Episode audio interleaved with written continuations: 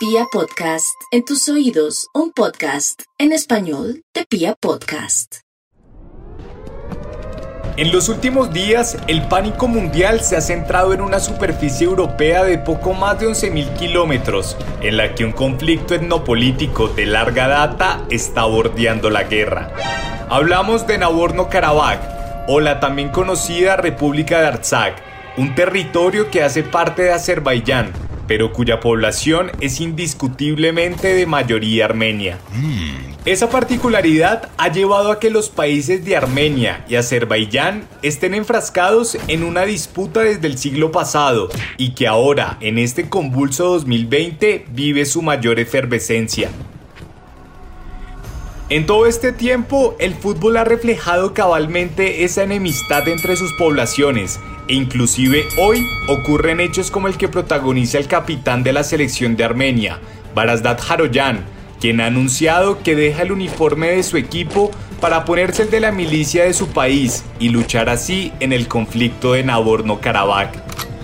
Por eso, en el episodio de hoy recapitulamos la incidencia futbolística de esa disputa política entre armenios y azeríes. Con ustedes, la batalla del Cáucaso. Bienvenidos. Porque los partidos de fútbol comienzan antes de los 90 minutos. Porque sabemos que es mucho más que un deporte. Y porque la pelota nunca se detiene. Aquí comienza detrás del balón.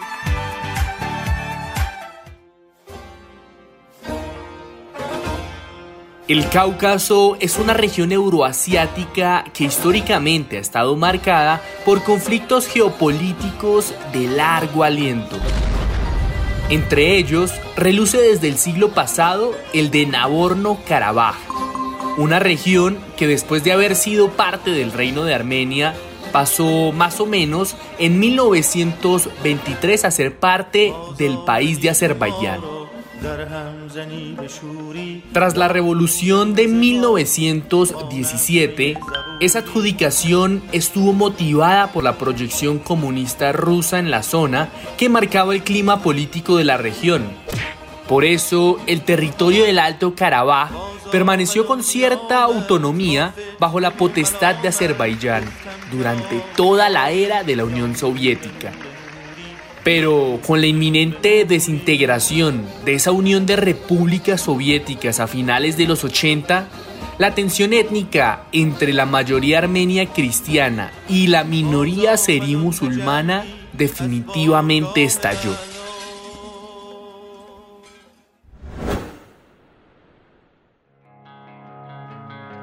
En 1988 la población armenia inspiró un movimiento independentista en Karabaj que llevó a que el Parlamento de Azerbaiyán revocara la alternativa autonomía de ese territorio.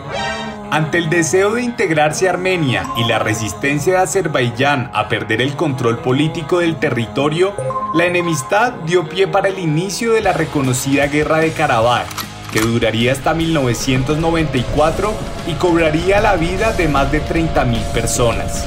Finalmente se acordó un cese al fuego que terminaría con la barbarie, pero no con el conflicto interétnico que se mantiene hasta hoy y que precisamente en estos momentos vive uno de sus momentos más críticos.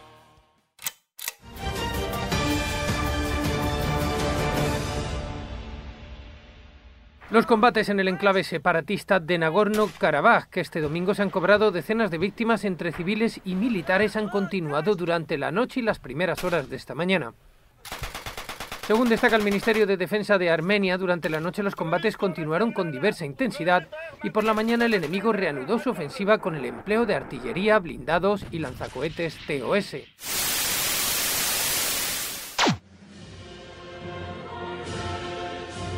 En toda esta disputa, el fútbol ha sido, como siempre, la continuación de la política por otros medios. Así que hay decenas de historias de futbolistas que han vivido en carne propia la tensión de este conflicto. Por ejemplo, está estipulado por recomendaciones de la FIFA que Armenia y Azerbaiyán no deben enfrentarse.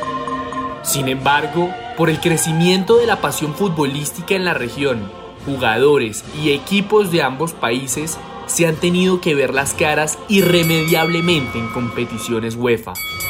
El último capítulo de esta eterna disputa lo vivió el hoy jugador de la Roma, Enrique Mkhitaryan.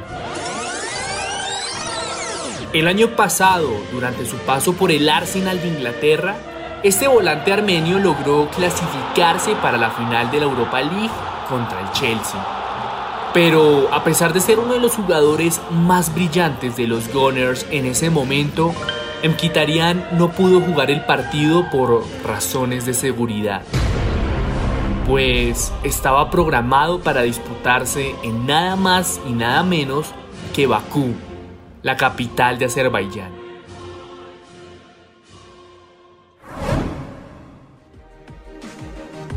A pesar de las reiteradas advertencias de la poca conveniencia de la sede de la final, la UEFA se mantuvo en su decisión. De nada sirvió que días previos a la designación de Bakú estallara el escándalo de la lavandería de Azerbaiyán, un plan que buscaba mejorar la imagen internacional del país azerí a punta de sobornos y lavado de dinero.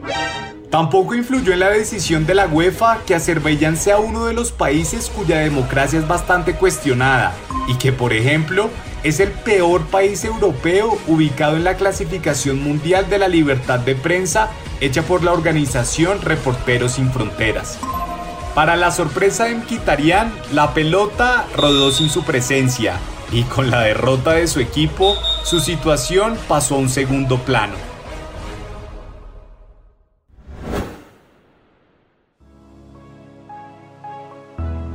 Todo indica que el conflicto de Nagorno-Karabaj está en su momento más complejo del siglo XXI. Con tan solo una semana en recrudecimiento, el fútbol ya está siendo protagonista de la vehemencia belicista.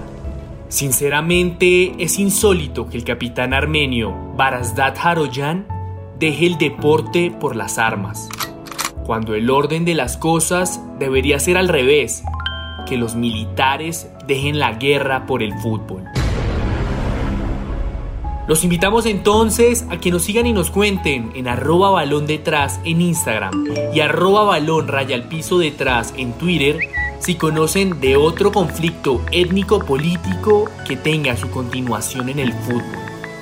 En ocho días, un nuevo capítulo de Detrás del Balón. El trasfondo del fútbol en un solo podcast.